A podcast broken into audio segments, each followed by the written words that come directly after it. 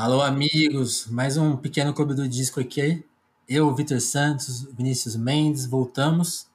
E para falar de um disco aqui que, que inaugura a Bossa Nova, a gente sai, nos dois primeiros episódios a gente falou de anos 70, a gente vai para os anos, para o final né, dos anos 50, 1959, para o disco que muita gente considera que é o inaugural da Bossa Nova, que é o João Gilberto, Chega de Saudade. Esse episódio que a gente está começando aqui com uma hora de atraso, bem, bem João Gilberto das ideias. Queria agradecer a paciência dos meus amigos e primeiro falar um oi aqui, né? Todo mundo seja bem-vindo aí, voltamos. Como que vocês estão? O que, que vocês pensam de João Gilberto? A gente vai falar mais de João ou de Chega de Saudade, hein? O que vocês estão pensando?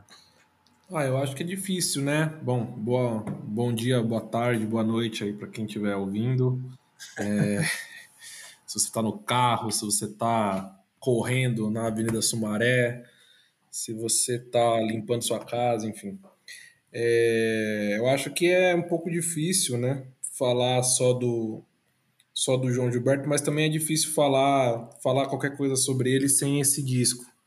É, uma primeira coisa que eu acho muito interessante, é, de um ponto de vista mais analítico, assim, né, desse disco, é que nele tem duas músicas que foram compostas pelo próprio João. Uhum. É, eu acho muito interessante porque o João acabou se tornando, para além, de, para além do pai da bossa nova, de todas as coisas que nós né, tá no nosso imaginário sobre ele, é, ele, ele ganhou essa, essa aura na música brasileira de ser o responsável por dar um toque de Midas né, em qualquer coisa que ele toca. É, qualquer coisa que ele toca vira ouro. Assim, então ele, ele foi um, um intérprete, né? Um reintérprete, diria o Walter Garcia, professor do IEB da USP. Né? E muitas vezes ele recompôs algumas músicas mesmo. É... Acho que isso se, se revela muito forte assim nas músicas do Dorival Caymmi, por exemplo. Sim. É... Mesmo com o Tom Jobim.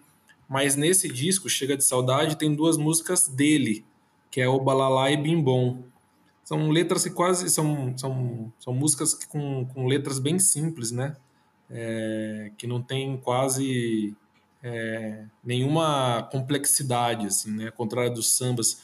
Se você ouve, por exemplo, É Preciso Perdoar, é, que é um samba dos anos 40, que é uma letra super complexa, super dramática.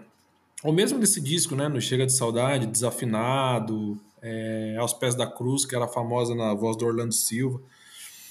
E, e, aqui tem também um pouco do João compositor, que foi, foi uma coisa muito pouco acessada né, na história do João. A gente teve pouquíssimo acesso a obras que ele produziu, que ele, que ele compôs mesmo, né? Sim. 99% das coisas que a gente ouve do João, ele está reinterpretando alguém enfim, acho, acho interessante porque ainda tem as brincadeiras fonéticas, né, que aparecem nas recomposições dele. O Balalá, Bimbom, é, e ele, ele fazia muito isso, né, nas, ele sempre encaixava essas, essas brincadeiras fonéticas nas, nas versões. Vitão, tem uma palavra aí para começar? Bom, para começar, acho que vou refazer a piada que a gente fez aí nos bastidores. É, acho que chega, é o momento daquele, de dar aquele salve né, para os nossos ouvintes e também para os meus companheiros de mesa aí, os dois Vinícius, que a gente está num momento que não dá mais para chegar de saudade, né? Um momento de crescimento das saudades. Então, compartilhar aí com nossos ouvintes que devem estar tá compartilhando desse momento com a gente, não é? Isso. Eu acho que só nesse primeiro momento, tem um grande amigo meu, Yuri Barros, que é professor de história. Ele é guitarrista também, tinha uma banda chamada Pizza Punk, para quem quiser procurar aí, curtir um rock and roll, outra pegada. Mas é um cara muito fã de música também. E ele me falou uma coisa uma vez que é exatamente, eu acho que o grande mérito do João Gilberto, né? Que é o mérito do Jorge Ben também, em outra escala, em outra esfera. Acho que o grande mérito do João Gilberto é conseguir transferir a batucada do samba para as cordas, né? Até ele Sim. aparecer, é, se mesmo que a gente for pegar o chorinho, o samba, o que ele faz é puxar isso para as cordas, né? Aquela, todo aquele ritmo, todo esse esse caldo cultural que o samba tem, né? Essa mistura do lundu com machixe e colocar isso nas cordas. Eu acho que esse é o grande mérito do João Gilberto, se a gente for pensar assim num primeiro momento. Acho que isso seria uma posição para um primeiro momento. Sim. Eu, eu, eu, sempre fico muito com medo de entrar nesse, nesses assuntos mais musicais pela, pela falta de entendimento, né? Por exemplo, eu vejo as pessoas falando, ah, ele é o cara que começou a valorizar o tempo fraco, né? Nisso eu já começo a me perder, assim, que é uma coisa que eu não consigo decifrar. E eu até vou falar porque, assim, uma, uma das minhas explicações é mais para frente, né? Porque que tem a ver com o som do disco, né? Como os discos eram gravados e tal. Mas gosto disso que você fala do violão dele. Eu gosto, sim. Tem até a discussão, né, que eu, que eu tenho aqui com o Mendes, que porque as pessoas não conhecem, porque só acontece no grupo de WhatsApp, né? Mas de, de, que eu, o Mendes tem uma, uma faz, pode depois fazer a defesa dele. Eu, eu defendo que o João não criou, criou, criou pouca coisa, mas é o único que reuniu várias coisas, né? A questão do violão é uma delas. Mas antes de entrar nessa polêmica aí, uma coisa que eu queria destacar do Chega de Saudade é uma é, é um pouco aí no caminho do que o Mendes falou, que é ok, ele, ele não é o compositor, né? Ele compôs muito pouco na vida toda dele e mais recriou, né? Nessas interpretações ele mais recria. E uma coisa que eu gosto de destacar é nesse, nessa primeira. O Chega de Saudade está numa certa trilogia, né? O Amor, o Sorriso e a Flor, e depois, que é de 60, 61, o, o, um disco que chama só João Gilberto, né? Auto-intitulado. E, e esses três discos, né? Tem essa característica. De, a, a, gente está lendo como no final dos anos 50, né? Se você pegar o, o livro Mil e Um Discos para Ouvir Antes de Morrer, né?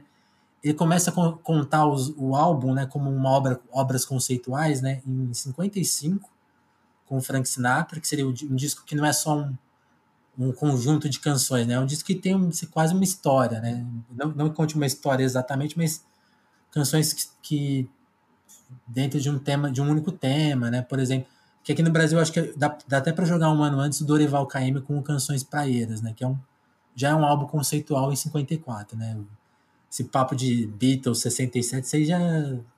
Em 54 a gente já tinha um disco super conceitual e super fechadinho numa ideia. E o, que, e o que eu gosto que o João faz nessa trilogia é justamente isso, né? Ele, é, esse contato de, dele com. Ok, ele tá, ele tá gravando as primeiras composições da, da Bossa Nova, tá gravando Vinícius, tá gravando muito tom, até com outros parceiros, com o Newton Mendonça, né?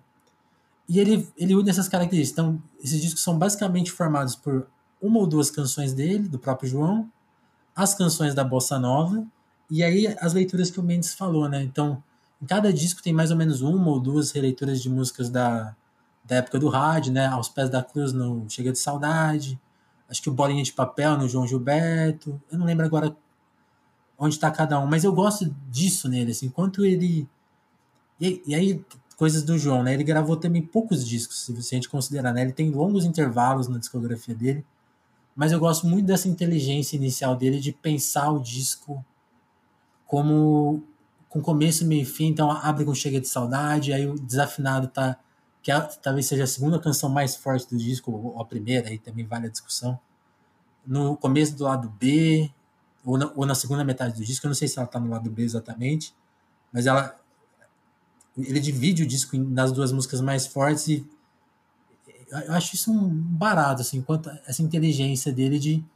E aí, considerações aqui, né, no Clube do Disco, a gente falou de dois discos que estão no meu hall de favoritos da vida, que é o Clube da Esquina e o Nos Novos Bairros, mas eu, às vezes, assim, tem dias que eu ponho Chega de Saudade em primeiro lugar, justamente pela, sabe, tipo, essa escolha de repertório, assim, eu acho que mais do que inventar a bossa nova, que repertório, cara, que, que inteligência que ele montou esse disco. Assim, é, o, é o primeiro aspecto que me chama a atenção, mas acho que a gente pode discutir outros, outros aspectos. Assim. Quais, quais que vocês se interessam mais?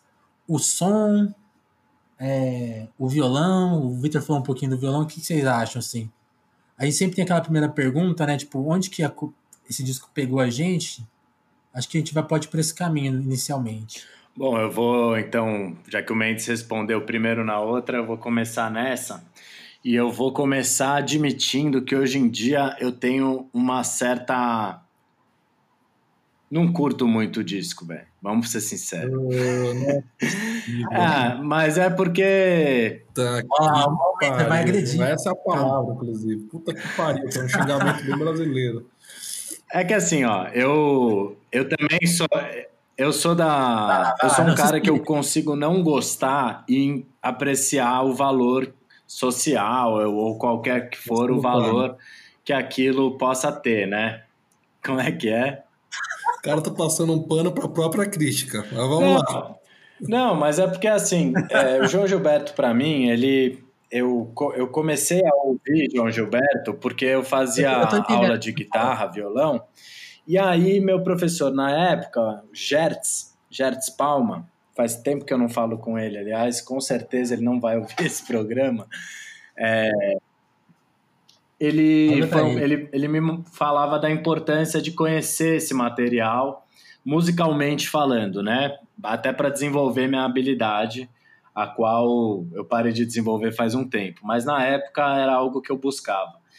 E, e aí, enfim, aqueles acordes malucos, né? Ainda mais para quem vinha daquela estudo, daquele estudo de escala pentatônica, meio que querendo improvisar em cima do blues foi uma coisa que para mim abriu um, abriu um universo de possibilidades que eu desconhecia. E, e até pensando criativamente, né? Aquela coisa dos, dos acordes, que depois o Djavan fez um pouco esse papel comigo, de entender aquela, aquelas coisas daqueles acordes inventados que ele faz, né?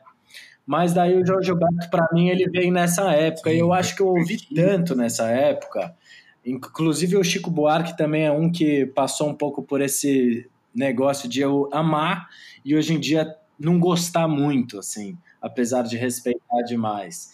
Então eu acho que assim, uhum.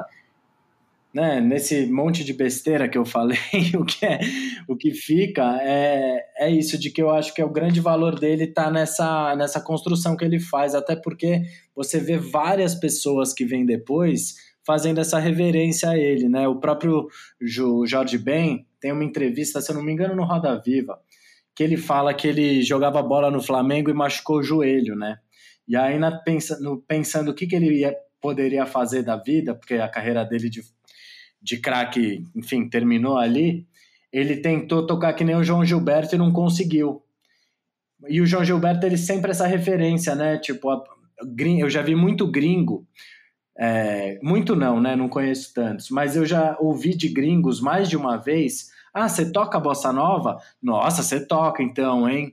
Porque ela tem essa aura, né? E eu acho que isso é muito por causa do trabalho do João Gilberto.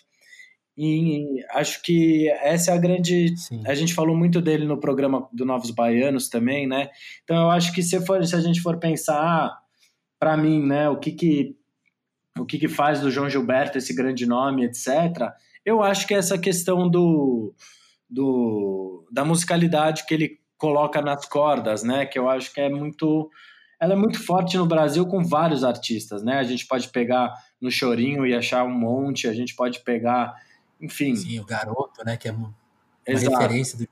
É, até falar que eu estava ouvindo um podcast Som no Prato da Semi-Orquestra e eles falam bastante do Garoto, né? E e eu acho que vai um pouco por aí, né? Essa inventividade dele com as cordas, acho que é um grande um grande legado. Mas eu também acho que a figura um pouco do anti-herói, que quando a gente passa a estudar a história da bossa nova, o João Gilberto é uma figura meio de anti-herói, né? Ele tem umas coisas de ser muito excêntrico, tem as histórias dele já mais velho, no apartamento fechado. É, ele é uma figura um pouco misteriosa também, né? E esse tom que o Mendes colocou do Midas, né? De que tudo que ele encosta vira ouro, misturada com essa coisa dele ser uma personalidade com várias particularidades, né? Eu acho que isso também tem uma coisa que agrega na hora que a gente vai pensar Brasil. A gente Sim. sempre é atraído a essas figuras de anti-herói, até porque, na minha concepção, elas acabam por ser muito mais interessantes, né? Sim, eu acho que Mendes, quer falar alguma coisa? Porque, porque eu só queria mencionar que eu entendo um pouco isso que você falou. Porque, por exemplo, uma das. Eu, eu entendo assim, você, por exemplo. Eu, eu acho que se você perguntar.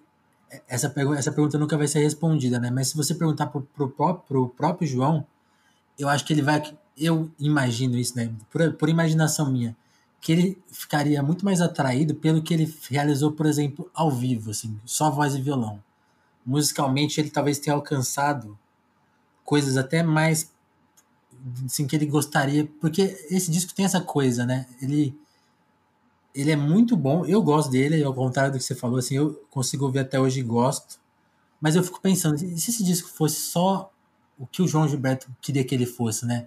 Que a orquestra não, não tocasse daquela maneira, porque eu tava até vendo uma matéria da BBC, que, e aí tem uma das coisas, você falou muito bem, né, do, do lado mitológico dele, eu, eu confesso que sim, eu, eu, eu, tudo que eu leio sobre ele agora eu não acredito mais, porque eu tava na pesquisa para o podcast, eu tava pesquisando, por exemplo, olha que louco, assim, nem, nem é o disco de 59, que, que a gente tinha muito menos informação, o disco de 99 dele, que foi super teve uma cobertura da imprensa na época e a gente tem acesso a esses textos muito mais fáceis, né?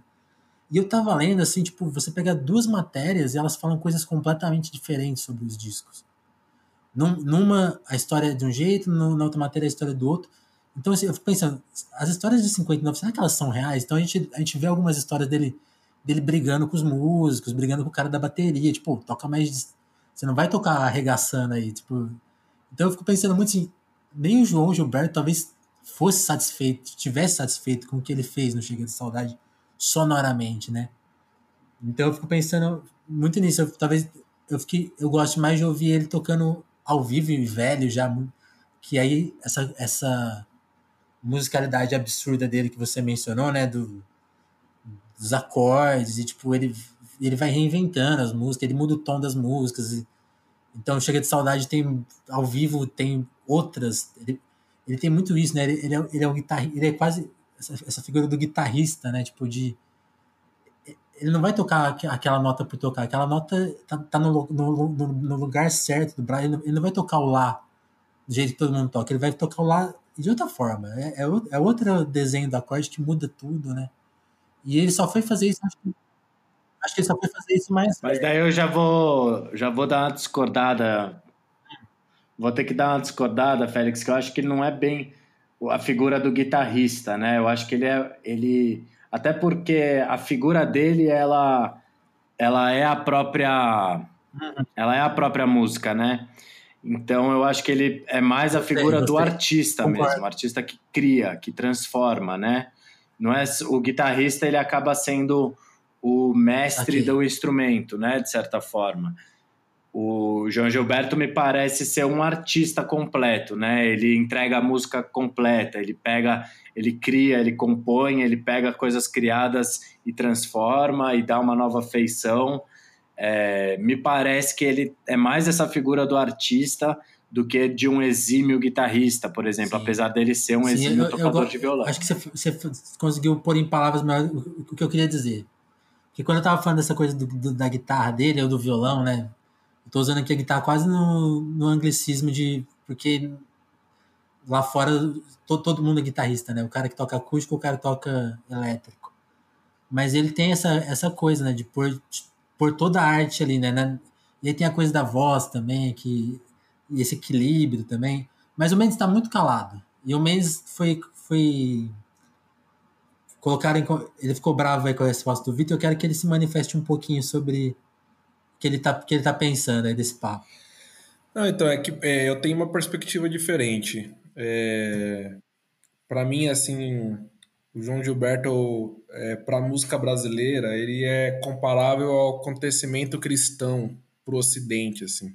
A gente pode falar, ele sintetiza tudo que vem antes dele e tudo é que... tipo Michel Teló para o sertanejo universitário.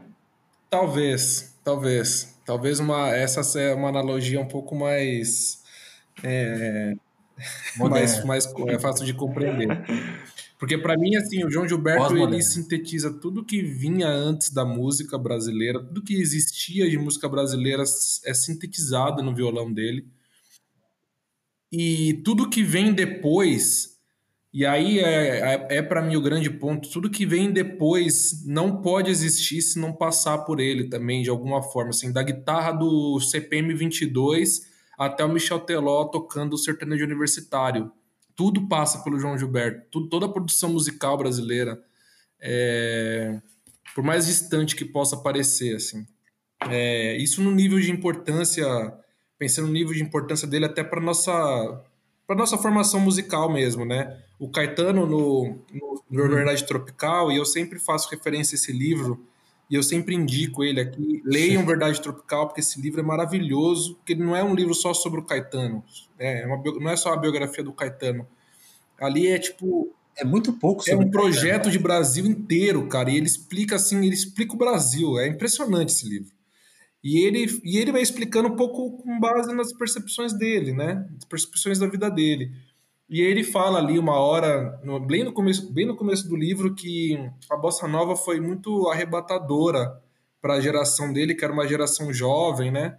Ele pegou ali aquela parte da história de entender a bossa nova como uma música moderna, que estava modernizando, né? Que os jovens precisavam de uma música moderna e aí vem a bossa nova. E ele fala que aquilo era muito Sim. excitante para um jovem como ele. E eu estava contando aqui para vocês um, há dois podcasts atrás que a minha formação musical na adolescência foi muito muito cristã, né? Foi muito evangélica. Eu ouvi muito muita música evangélica. Eu tocava na orquestra na igreja, tá? É, e poucas coisas furaram essa bolha até meus 18, 17 anos. E uma dessas coisas foi João Gilberto, foi a bossa nova do João Gilberto, não foi nem a do Tom Jobim, não foi nem as que vieram depois, é, a, própria bossa do Caetano, não, foi a bossa nova do João Gilberto. Assim, eu, eu, eu gosto de bossa nova desde muito antes de entender o que é a bossa nova. Eu sempre gostei muito do, do dessa coisa que depois eu fui entender e que o Félix falou muito bem aqui, que é isso, né? Todas as notas, elas estão ali porque elas têm uma razão fundamental de existir. Aquele lá com sétima, ele não está ali à toa, ele tem um, uma função, ele tem um ele cumpre uma coisa ali dentro daquela estrutura. É... E, e, eu acho muito interessante também porque outros dois pontos aqui. Primeiro, vocês estavam falando do violão, né?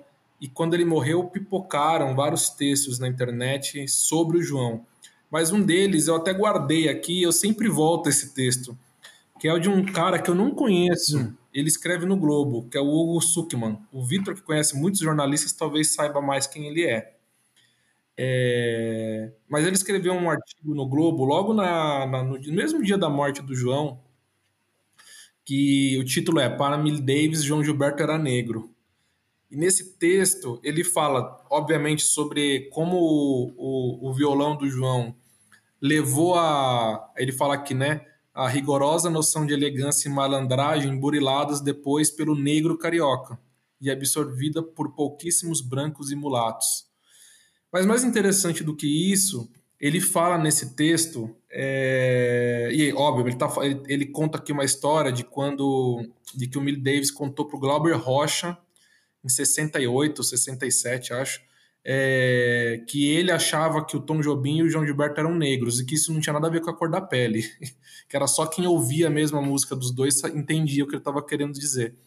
Mas o mais interessante uhum. para mim é, é como ele argumenta, e aí entra numa coisa muito bacana, que é ele fala nesse texto que se não fosse pelo João Gilberto, a gente estaria condenado a ter vozes pseudo-europeias exiladas. E aí ele faz uma referência ao Agnaldo Raiol e, cara, se você faz uma pesquisa na internet, você vê que, assim, o Agnaldo Raiol, sem querer, ele se tornou exatamente a, a, a, a tábua de comparação, assim, com a voz do João Gilberto, né? Porque, para quem conhece um pouco menos aí, o João Gilberto vai para o Rio para ser, um, é, ser crooner, né? Que era como chamavam os vocalistas dos grupos musicais.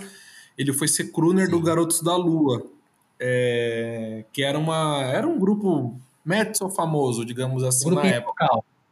É, um vocal. Ele foi ser o vocal lá do CPM 22 dos anos 40, que era os Garotos da Lua. E aí ele canta com vozeirão.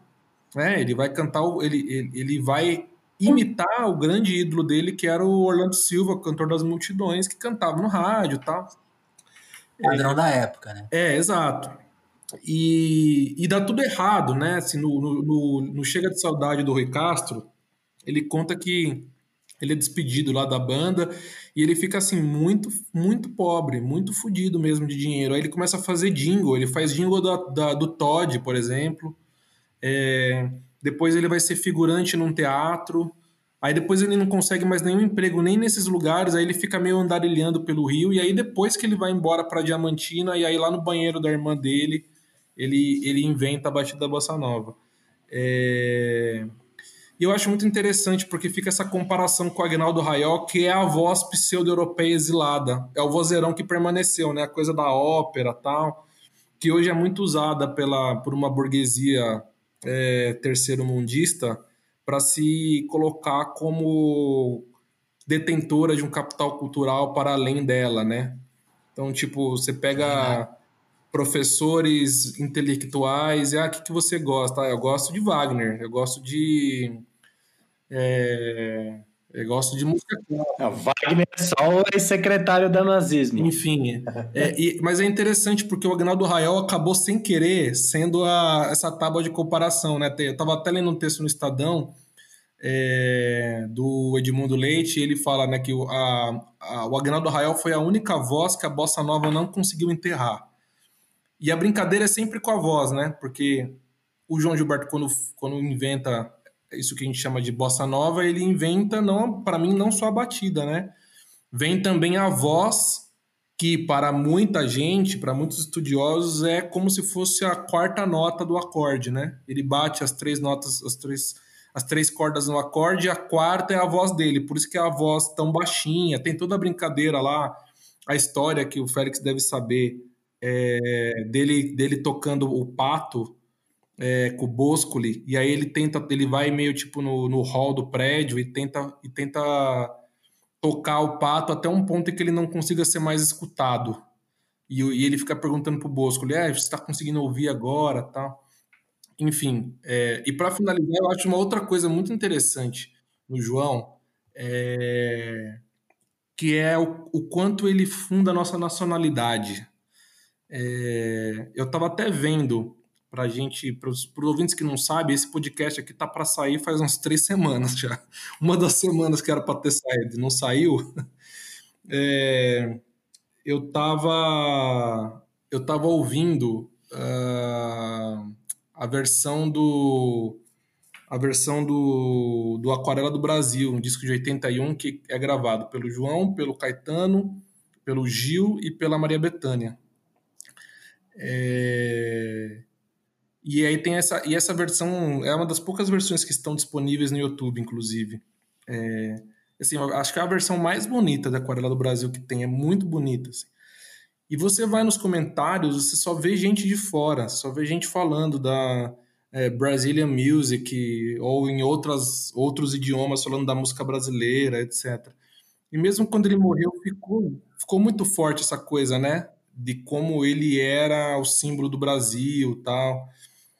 E eu acho que ele tem essa potência mesmo, assim, num país tão ausente, tão dependente de símbolos nacionais é, e tão dependente disso, o João se tornou um dos nossos mais fortes, assim, né? Se tornou uma das marcas mais fortes do que a gente entende ser brasileiro. Eu acho, eu acho bonito, é um pouco triste também, na verdade, mas eu acho muito bonito ele ser essa referência. Sim.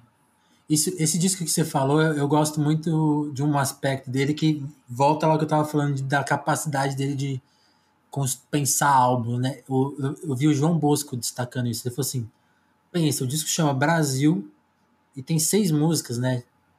É, Cordeiro de Nanã, Aquarela do Brasil, tipo assim. É, é, ele resume o Brasil em seis músicas, né? Tipo assim, são músicas que ele não precisa de muito, assim, sabe? Tipo, ele, ele consegue fazer. Ele, de novo, é mais um disco conceitual dele. E é engraçado. Nessa discografia tortuosa dele é um disco que às vezes não é lembrado, mas também que é tão importante quanto todos os outros da dele sozinho, né? Mas esse encontro dele com a Betânia, com o Gil e com o Caetano tem esse tem esse valor, né? Tipo, ó, o meu Brasil é, são essas seis músicas aqui, ó.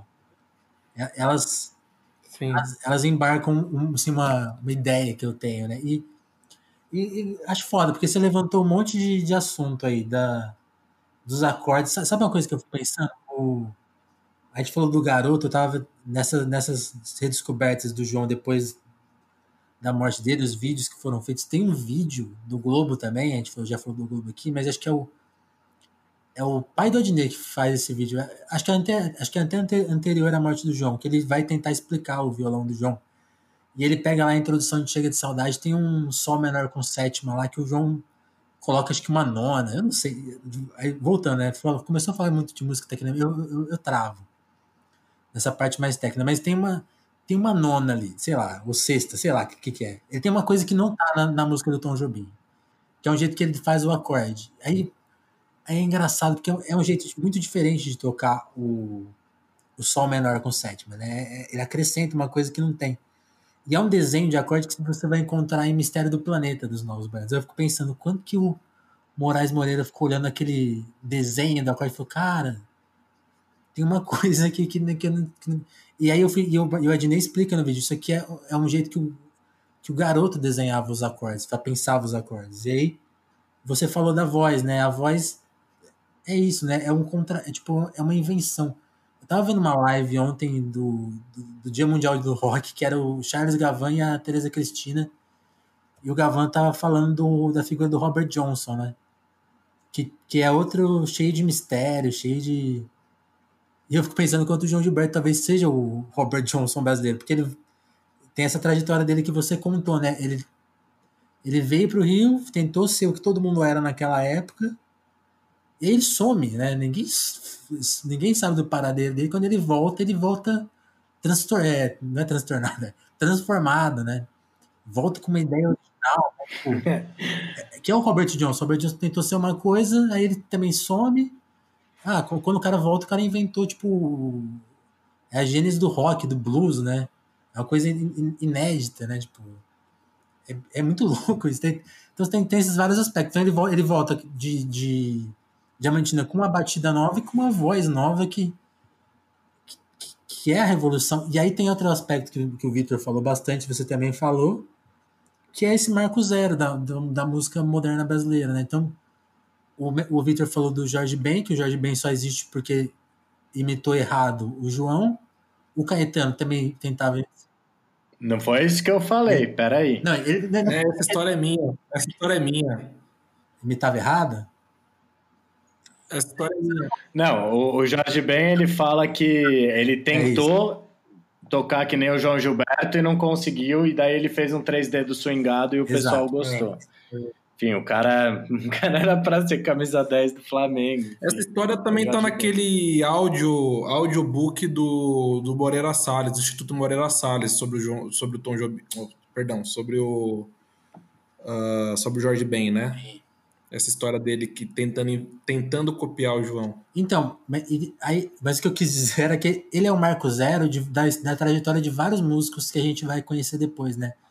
Então, Caetano, tem, tipo, se, se, se, você ouvir Coração Vagabundo, é, é muito Caetano tentando fazer uma música do jeito que o João Gilberto. João Gilbertiana. É, é, assim, os acordes são copiados, as, as, transições. Se você pegar, por exemplo, É de Manhã, que também é uma das primeiras composições do, do Caetano, cara, as soluções que ele usa de acorde ali, de, de harmonia, sei lá se eu tô falando certo, mas as, as ideias que ele usa, cara, são as ideias que estão em Bim Bom sabe? É quase a mesma coisa, assim, é muito é, interessante isso.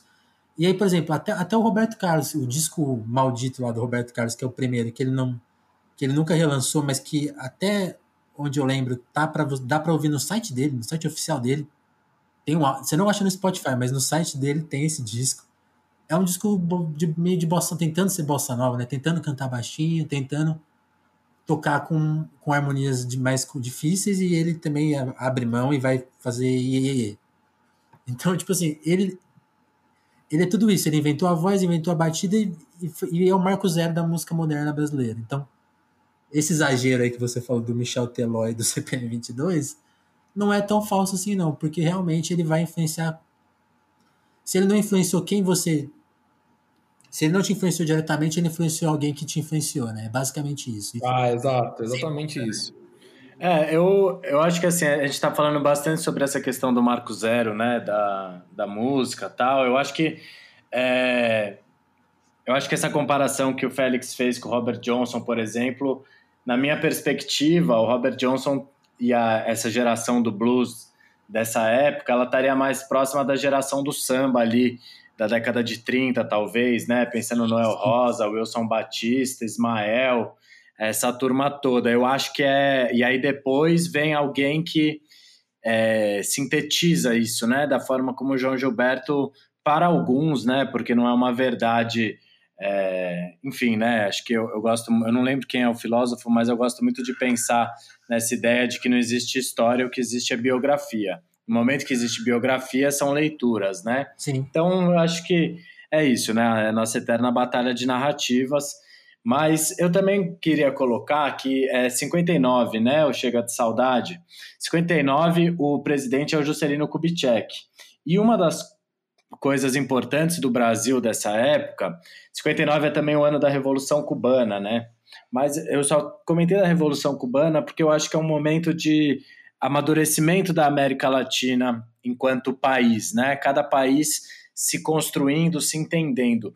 Para a gente pegar uma referência, é, o começo, o final da década de 50, começo da 60, ela é muito frutífera no sentido do cinema brasileiro, por exemplo, né?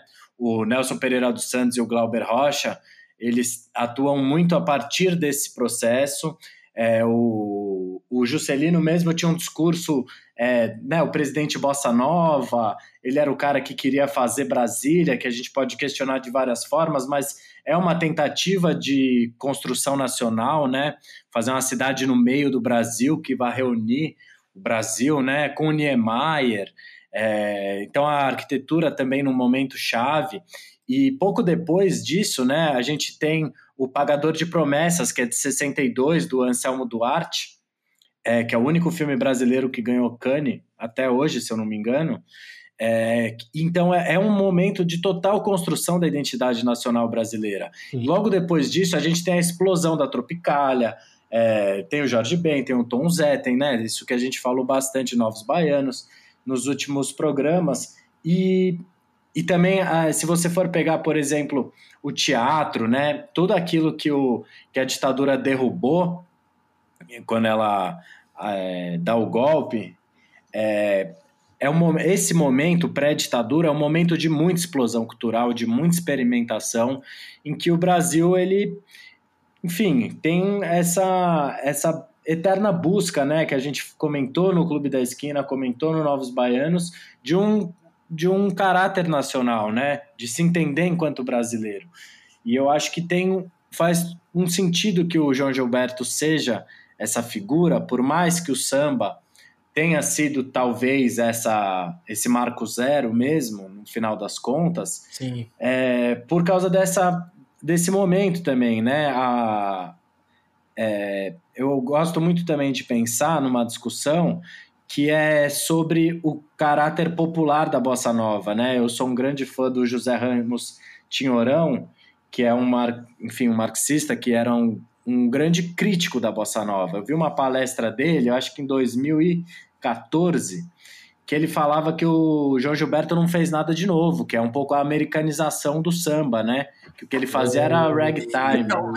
É, e assim, independente da gente concordar com isso ou não, é uma discussão que está presente. Eu, a primeira vez que eu entrei em contato com isso, por exemplo, foi assistindo um VMB que o Marcelo D2, do né, ex-Planet Ramp, está aí até hoje, que é um grande, enfim, sempre levantou a bandeira do samba e tudo, e ele faz uma crítica na hora que ele recebe um prêmio, se eu não me engano, por aquela música Qual é, que ele fala que ele não entende direito essa coisa de música popular brasileira, porque para ele a música popular brasileira é o samba. Só que se a gente for pensar na caminhada do João Gilberto, o João Gilberto não é um coxinha, entendeu? Que foi lá e. Sabe? Uhum. Sei lá. Ele é um cara que, pô, batalhou, foi atrás, estudo, sabe? Dentro da. que a gente pode chamar de loucura dele, né? Porque loucura é visto com muita pejora, de uma forma pejorativa. Não é dessa maneira que eu quero me expressar. Mas ele não é um cara que, sabe, tinha o pai dele lá deu um estúdio para ele, trouxe um violão da Europa lá, mais chique que tinha na época e botou ele para trabalhar. E botou ele para se divertir, né, não para trabalhar. Então eu acho que tem várias facetas aí de entender a bossa nova, o João Gilberto, o samba que vem um pouco antes, né? E, e, todo esse caldo que constrói, né, um pouco dessa identidade brasileira Sim. nesse sentido. Essa, essa provocação do Tinhoral, eu preciso assim, ler um pouco mais para sacar do, do, que ele está falando exatamente. Então, eu vou falar aqui meio sem propriedades. Por exemplo, tem, tem uma provocação dele contra o Tom, Tom Jobim que ele fala. Talvez eu vá citar errado aqui, já peço desculpa, mas tem uma, acho que tem uma frase dele que ele, que ele fala assim que ele tinha até pena do Tom Jobim, né? Porque ele, o Tom Jobim pensava que fazia música brasileira, né? Então, tem essa provocação. E eu entendo um pouco essa que é uma coisa que eu, que eu, que eu tava falando com o Mendes, né? Na nossa discussão de WhatsApp. Eu entendo um pouco a provocação do Tinhorão, dele talvez. Porque isso que você falou, Vitor, eu acho que realmente você foi muito feliz nisso. O, o Robert Johnson brasileiro talvez sejam os, os sambistas dos, anos 30, realmente. E aí eu, eu, usei muito a história do, do sumiço, né? Dessa semelhança de, das histórias, mas de importância talvez seja mesmo o, o, o samba anos 30 anos 20. Que é, até o período né, é, coincide, a, a, a, a, origem talvez seja a mesma, né? Tipo, o blues e o samba vieram do mesmo lugar, né? Então tem são interpretações diferentes da mesma coisa, talvez. Né? Tem, esse, tem, tem, esse papo. E aí que eu entendo um pouco a provocação do Chorão do João Gilberto não ter inventado nada, porque é isso, né?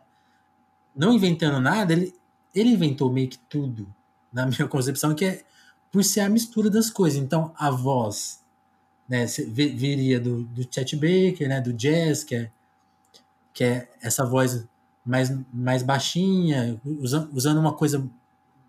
Usando o microfone a seu favor, né? Que, tipo, que é uma coisa que, que, que, que, que o rádio, que, que os anos 40 não tinha, né? Que é a, é a voz mais.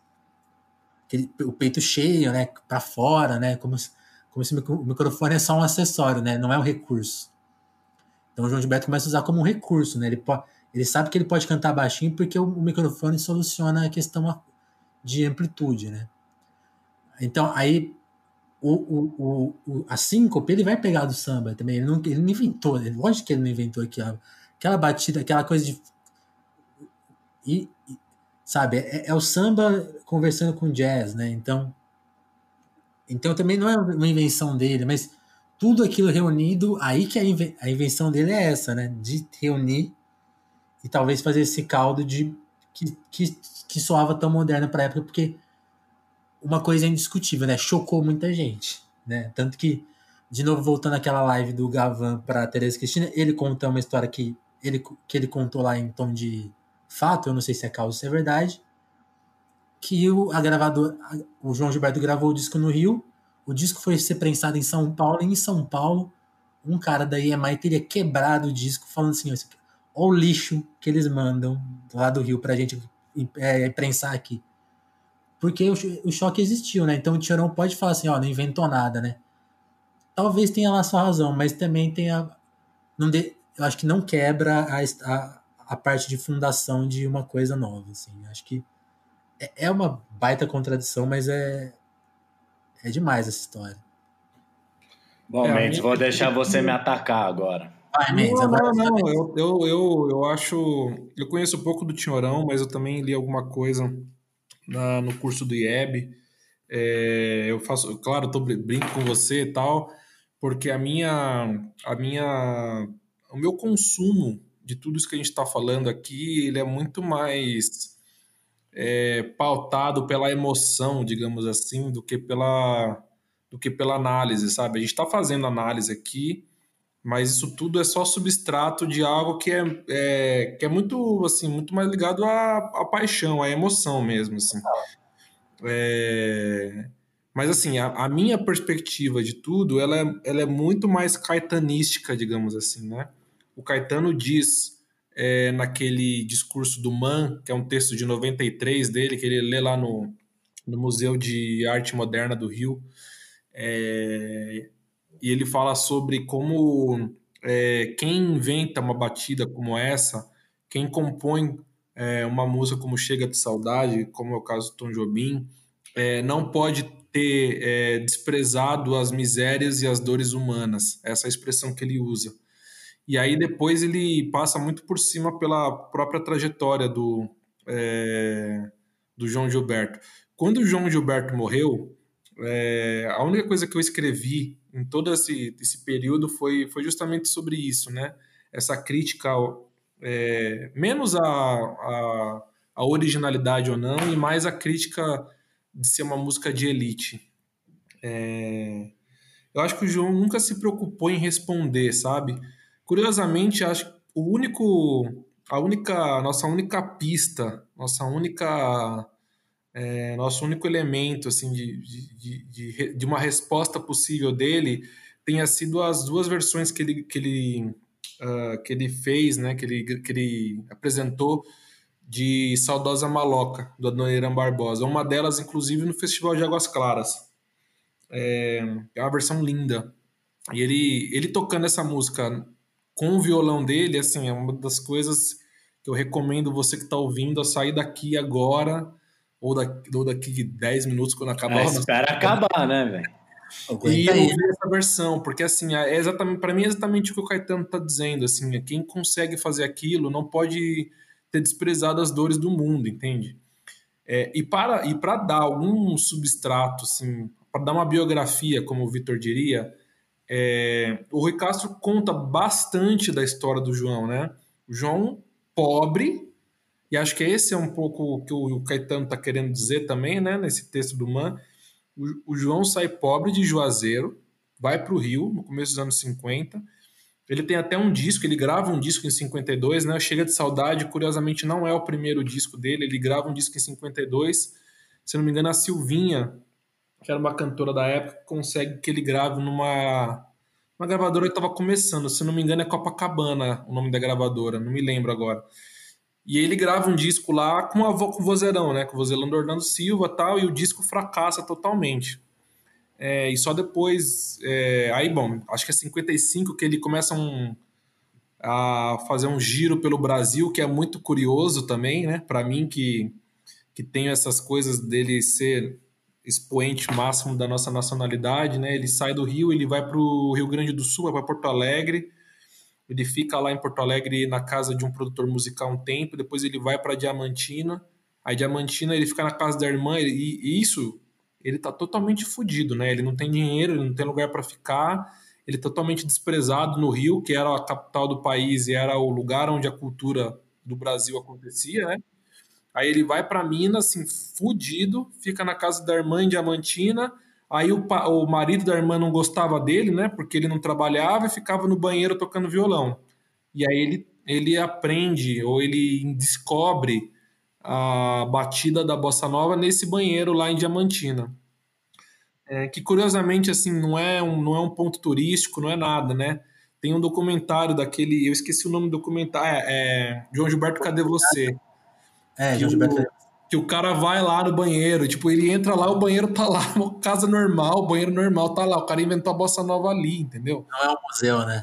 Nossa, se isso fosse na França, sabe? Tipo, ah, sei lá, ali que foi ali que a uh, que, que foi criado qualquer coisa da música francesa tal, teria ali tipo um puta negócio, seria um puta negócio turístico mesmo. Enfim, e aí ele vai lá para casa da irmã, fica um tempo lá, fica uns meses, o, o com contra a vontade do marido dela. Aí depois ele volta para Juazeiro, para a casa dos pais. O pai dele diz que é música de viado, essa é a expressão que ele fala, né? Ah, essa música que está tocando aí é música de viado. É, e aí ele, depois de depois de, de, um tempo lá em Juazeiro, ele volta para o Rio com a batida e ele apresenta pro, pro Tom Jobim e aí começa toda essa história que a gente está contando aqui. Sim. Então, assim, é, é exatamente o Vitor falou muito bem. É, não é que o cara é tipo um Cazuza, ele já era filho do dono da gravadora, entende? É, eu não queria fazer essa polêmica aí, mas já que você não, fez, não eu querendo... pensei no nome dele para dar de exemplo também. Não, eu não tô querendo dizer que o Cazuza não é talentoso. Eu gosto muito do Cazuza, podemos discutir um álbum dele aqui, eu adoraria falar de um álbum do Cazuza, mas é, é, é que o ponto é esse, assim, sabe? E no livro do Rui Castro, ele conta como a bossa nova se torna uma música na casa da Nara Leão, que essa sim era uma burguesa, né?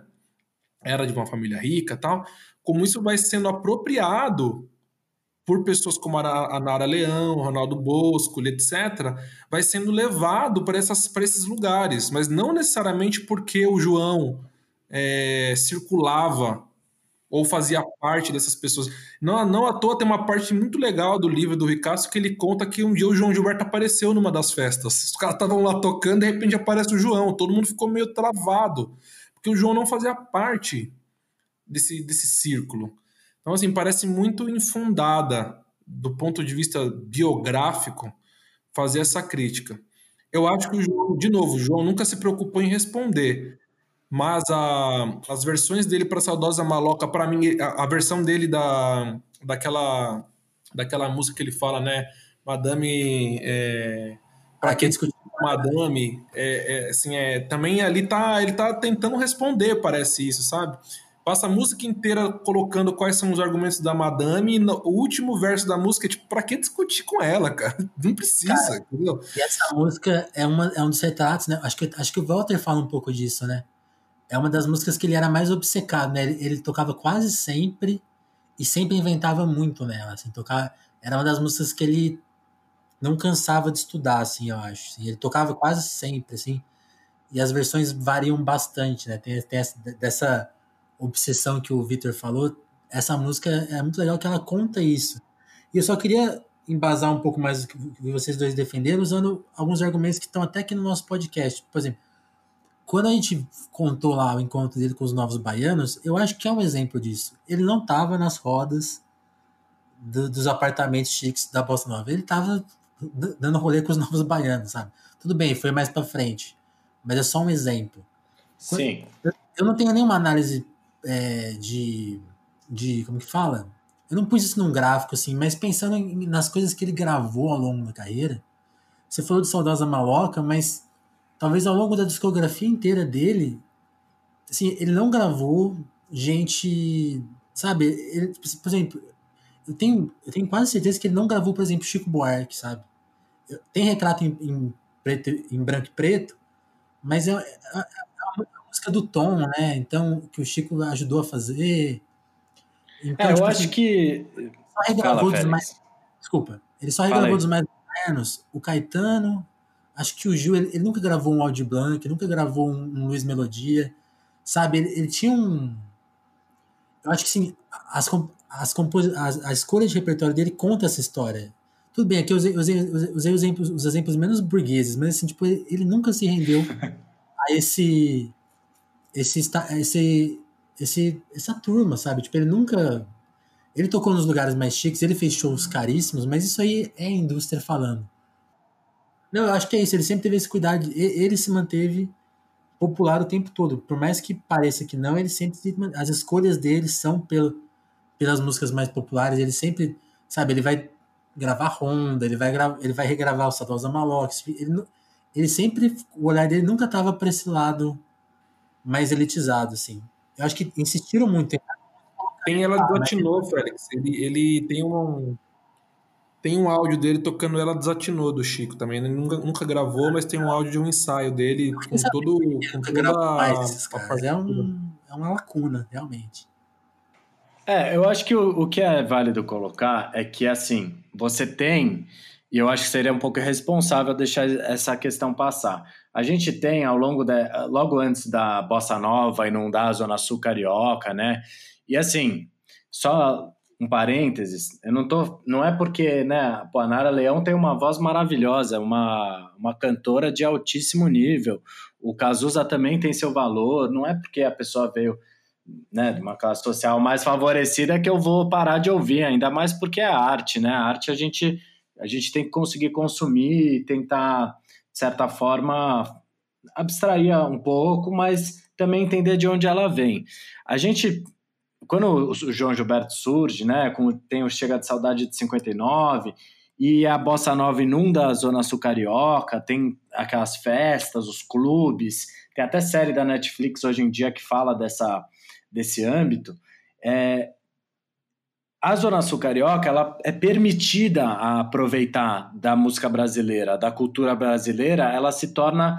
É, ela é possível, porque até aquele momento a gente tem, por exemplo, a primeira escola de samba de 1928, deixa falar do Ismael Silva. Esse povo foi extremamente perseguido pela polícia, pela. Enfim, você tem a lei de vadiagem no Rio de Janeiro, é, do começo do século XX. É, nunca foi permitida às pessoas é, apreciar a cultura brasileira, né? A capoeira foi perseguida, a gente tem né, um baita de um ranço escravocrata aí nessa história. E a Bossa Nova permite, e permite a quem? Permite a Zona Sul Carioca, né? Que daquela época era a elite é, pós-imperial, né? A galera, pô, os funcionários públicos estavam lá, tudo estava lá, né? São Paulo, apesar do café, etc., Rio de Janeiro era a grande cidade. Eu acho que é, como capital cultural, como capital política, ela era o, a grande marca do Brasil, né? É, então eu acho que colocar essa discussão sem pensar nesse contexto social, eu também acho que parece que é um pouco birra, sabe? Enquanto que não é, porque tem toda essa, essa leitura do antes, né? Nunca se pôde aproveitar. E, pô, que bom que a partir do João Gilberto a gente conseguiu, né? A gente, você comentou aí do Luiz Melodia, que é um cara que, é, acho que Pérola Negra da década de 70, né? Que é um cara do Estácio também. É, mas é importante também levar em conta que essa crítica também vem no caldo dessa questão cultural, é, escravocrata e né, de, um, de um país extremamente opressivo com as populações menos favorecidas. Então, se a gente for pensar a bossa nova nesses termos, a gente pode conseguir fazer uma crítica sem ser um pouco é, bobo, né? Porque acaba sendo um pouco é, chavão, né? Falar esse tipo de coisa, um pouco clichê até. É, e como a gente conseguiu trazer essa história do João Gilberto, tudo, eu acho que vale a pena também colocar essa questão, né? Finalmente o brasileiro poderia se orgulhar da sua cultura, mas por quê? Porque também era a Zona Sul Carioca. É. E, e pensando nisso que você falou, eu penso um aspecto, a gente está quase cumprindo aqui a nossa hora, e aí um aspecto que a gente nem mencionou, né? A música brasileira vai ser acessada pela Zona Sul Carioca aí, e depois, né, logo ali em 62, ali por ali, vai ser acessada pelo mundo, né? E aqui, para lembrar da música que a gente adora, eu e o Mendes, a gente sempre cita ela, que é A Bossa Nova é Foda, né? Sobre justamente o, o bruxo de, de, Juazeira e as composições do Tom Jobim, que acho que ali no que o Caetano faz são, as, são os grandes expoentes, né, de cultura brasileira que vão ser exportados, né. Tem, ainda vai ter esse aspecto, né. Mais do que permitir que o Brasil acessasse a cultura brasileira, vai permitir que o mundo acesse um pouco da cultura brasileira. Então aí o João vai gravar com Stan Getz, o Tom Jobim vai gravar com Frank Sinatra, né? Ainda tem esse aspecto, né? Que a gente falou pouco aqui, mas também acho que é importante. Sim, é muito importante, porque daí é, aí se torna produto de exportação mesmo, né? Mais do que mais quando Tom Jobim toca com Frank Sinatra do que quando o João Gilberto toca com Stan Getz. Aí se troca, se, se, se torna produto som livre exportação, né? É o nome do programa. É. Se torna exportação mesmo. É, e aí, todo esse processo ele acarreta em coisas positivas, né? Você tem em 82, por exemplo, o Steve Wonder tocando gaita no Samurai do Djavan, entendeu? Você tem um monte de gente que vai para fora, sabe? Você tem uma construção que parte daí, entendeu? Mas é isso, também acho que vale a gente lembrar dessa questão da possibilidade de se desfrutar da cultura nacional. E beleza, a gente pode lembrar da semana de 22, a gente pode lembrar de um monte de coisa. Mas é, musicalmente é o momento em que isso é possível, né? Legal. Bom, já que a discussão está se encerrando, eu queria fazer uma, uma questão aqui para a gente arrematar o papo, que é. Ok, a gente, a gente puxou muito o assunto do João pelo Chega de Saudade, mas eu queria que vocês mencionassem aí. O Mendes falou um pouco disso, o Vitor acho que menos. Então, mas vou refazer a questão para os dois e também quero responder ela. Que quais, além do Chega de Saudade, esquece Chega de Saudade, esquece também talvez até um pouco a trilogia ali, 60 61. Depois, o que, que vocês mais gostam do João? Eu vou citar o, o disco que eu citei lá, que, que é uma confusão entender ele, né? Porque ninguém sabe como ele foi gravado direito, que é o Voz e Violão de, de 99, justamente até, por, até porque nesse disco ele regrava Chega de Saudade regrava Desafinado, que assim, sabe, se, se, eu imagino que quem teve paciência de ouvir até aqui já, já deve ter se permitido essa experiência, que é escuta os dois momentos, assim, escuta as duas, as duas, as quatro interpretações, interpretações, né? Chega de Saudade em 59 e 99, Desafinado em 59 e em 99, assim, são, acho que dá a dimensão do que é um pouco a mente do João de, de, de buscar um, um diálogo interno novo dentro das mesmas canções simples, que é uma das magias dele e que acho que além de toda a discussão que a gente teve aqui, é uma das coisas mais legais da obra dele, assim, que se tem um ponto indiscutível é isso, assim, é esse, esse trabalho, essa, essa busca e que, tem, que, é uma coisa que também muito, muito, muitos textos falam dele, né? A coisa do repertório muito fechado dele, dele tocar a mesma música centenas de vezes, então assim, pensando em gravações além do Chega de Saudade que eu gostaria que vocês ouvissem, é, são, são esses contra-exemplos gravados em 99 dessas duas músicas e esse disco todo, que também é, de novo, é o trabalho de repertório dele, assim, também minucioso, de pegar músicas dos anos 40, tem todos os elementos estão lá, assim, ele pega, ele, ele resgata algumas canções e, e curiosamente é o disco onde ele grava é, os colegas modernos dele, os influenciados por ele, justamente o Coração Vagabundo do Caetano e do Gil, agora não lembro qual que ele regrava, acho que é o Vim da Bahia, não é? Acho que é essa aí. Então, eu acho que é o meu disco favorito dele. Talvez o, o de Tóquio eu gosto bastante pelo, pela sonoridade, mas o de 99 é um dos meus favoritos. E o de vocês? O que vocês gostariam de destacar, além do Chega de Saudade? Ah, olha, o meu disco preferido é o de 73, que é o chamado disco branco, né? É... Eu, eu, eu, eu é, para falar a verdade, eu, cada hora tem uma música preferida. Eu sou assim com todos os, todos os artistas, vocês já perceberam, né? É, mas com o João Gilberto tem uma coisa também, né? Como é mais difícil tocar, porque uma coisa é você. Ah, tô aqui ouvindo. Eu tava ouvindo muito essa semana e na semana passada o Quanta, do Gilberto Gil, que é um descasso, a gente pode discutir. Já vou abrir aqui a nossa aquela brincadeira chata que a gente fica dizendo aqui qual a gente vai gravar no próximo podcast. E nunca grava o que a gente é, mas assim, você pega lá as músicas do, desse disco, você é, ah, vou tocar no violão tal. Beleza, assim, você consegue, você toca ali 20 minutos, você tira a música. É, qualquer música do João, não, né? É muito mais difícil. Você fica dias ali, às vezes semanas em cima da música para conseguir fazer uma versãozinha que seja minimamente boa.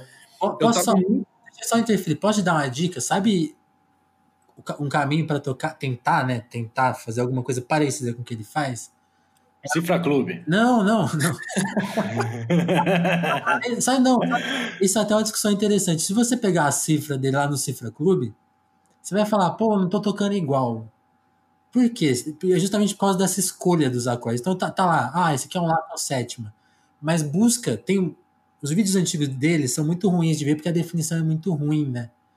Mas tem esse Blu-ray que saiu agora, recentemente, que dá para achar no YouTube que é o show de Tóquio em HD, a única gravação dele em HD, e o, o pessoal que filmou, filmou muito a mão dele.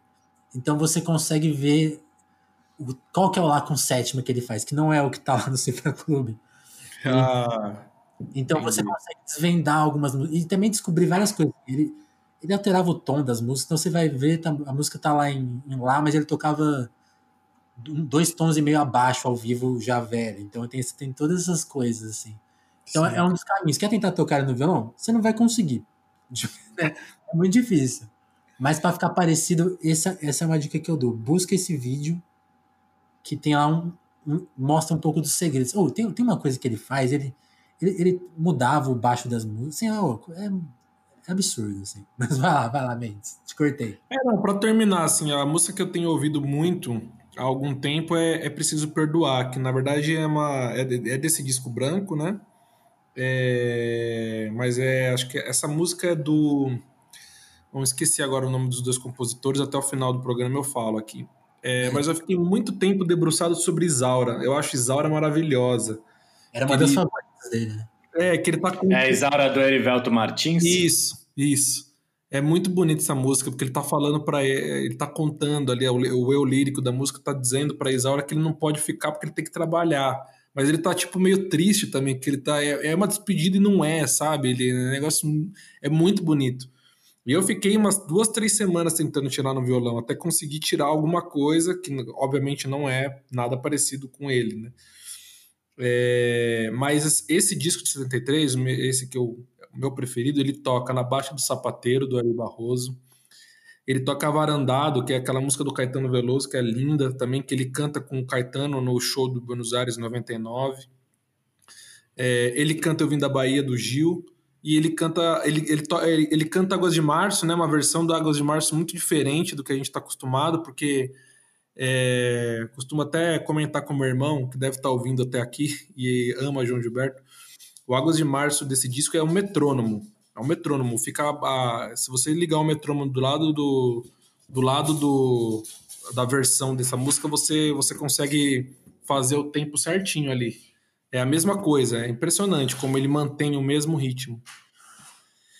E tem essas duas que eu gosto muito, né? Preciso Perdoar, uh, Alcivando Luz e Carlos Coquejo. E Isaura, que é do Erivelto Martins, que é maravilhosa também. Vitão, então, eu acho que aqui é o, mais, o disco que eu mais ouvi dele, porque eu não vou agora ficar falando que eu amo o Jean Gilberto, que nem o Mendes, ele gosta mais que eu, é até bom para os nossos ouvintes, né? Tem um que ama, tem um que já está um pouco cansado. É, mas eu acho que o disco que eu mais ouvi dele foi o Amor, o Sorriso e a Flor. Eu estava até olhando agora, é, acho que é isso. Eu, eu lembro muito de, na época que eu tocava, querer tocar o Pato, porque eu achava engraçado, tipo, porque era uma música que me remetia a infância e ela tinha uma baita complexidade, então ficava nessa, nessa maluquice. Um disco que eu, que eu ouço bastante, inclusive, sei lá, em momentos de que eu tô lendo e tal, acho que esse é um que eu ainda que eu ainda ouço é com o Stan Getz, né, o Getz Gilberto, mas daí eu acho que já é num momento mais meditativo, de leituras e coisa e tal. Acho que vai um pouco por aí. É o seu Chopin. É o seu Chopin, porque todo mundo ouve os noturnos do Chopin para ler e trabalhar. Você ouve Stan Getz. Ah, eu curto mais um jazz, viu? Para trampar, para estudar, tal. Eu curto mais ouvir um jazz ou um Antônio Adolfo, se a gente for pegar um samba jazz, alguma coisa desse tipo. Que não, vem, não é o assunto do programa, cara, né? Bacana, cara, bacana, bacana. É, eu, eu gosto. Eu não consigo fazer nada ouvindo música, me desconcentra demais. Justo. gente, então Obviamente não encerramos o assunto João Gilberto, né? Divagamos. Acho que a gente ficou uma hora tentando procurar o assunto, porque, de novo, é, é dos mais complexos e também dos mais prazerosos, assim, de falar. Acho que é. A gente, eu mencionei isso, né? É o nosso Robert Johnson, é, é, é esse mistério e. E é, segue, logicamente, segue indecifrado. E que bom que é assim também, né? E em breve a gente volta aí com mais um disco. Talvez o Gil de, do Quanta, que é uma sugestão inesperada. Eu não sabia que você gostava desse disco. Não é um disco muito lembrado, né? Mas aqui fica o nosso debate que, que a gente nunca respeita sobre qual é o próximo disco. Eu não faço ideia qual é o próximo. Alguma ideia aí? Ah, acho que eu queria novamente fazer uma provocação, né? Somos três machos há três programas, por mais que a gente tenha falado da Baby Consuelo, a gente falou mais de Moraes Moreira, Pepeu Gomes, falamos é, Milton, Loborges, João Gilberto. Eu acho que talvez seja a hora da gente pensar em levantar um pouco a, um falso brilhante deles Regina, pensar algum disco Rita Lee Tutti Frutti. É, fica aí a minha provocação para nós mesmos, para a gente não cair tanto nesse vício, né? Que há tanto tempo a gente acaba caindo. Realmente. Boa. Muito bom. Mendes, alguma dica? Tô com o Vitor, a gente pode, pode ir Elis, pode. É, Pô, Chiquinha quiser... Gonzaga, talvez, hein? Pode ser também. Pode ser. Eu gosto muito da Marina Lima, né? Então, para mim, poderia vir mais para cá. A gente poderia falar da Marina Lima. Eu sou apaixonado por ela. É... Enfim, podemos falar da Isa, sabe? A gente pode falar de muita coisa. Pode, pode vir para hoje, pro, pro agora, e falar da Isa, ou pode falar da Chiquinha Gonzaga. Eu acho que tá, é, é, tá aí, tá aí. Tem muita coisa para falar. Muito. Tem a, a Elza, Elza né? claro. Tem a Elza, diviníssima. Enfim, na, no, no próximo episódio todo mundo vai saber o que a gente escolheu. Mais uma vez aqui aberto. Gente, queria agradecer a vocês a paciência de sempre, quer dizer, o tempo de sempre. A gente sempre tem uma dificuldadezinha para gravar, mas rolou demais, foi muito bom. E vamos ir até a próxima edição, então. Valeu, gente. É nóis, Felicão. Valeu, Mendes. Valeu, ouvintes. Um abraço. Um abraço, gente.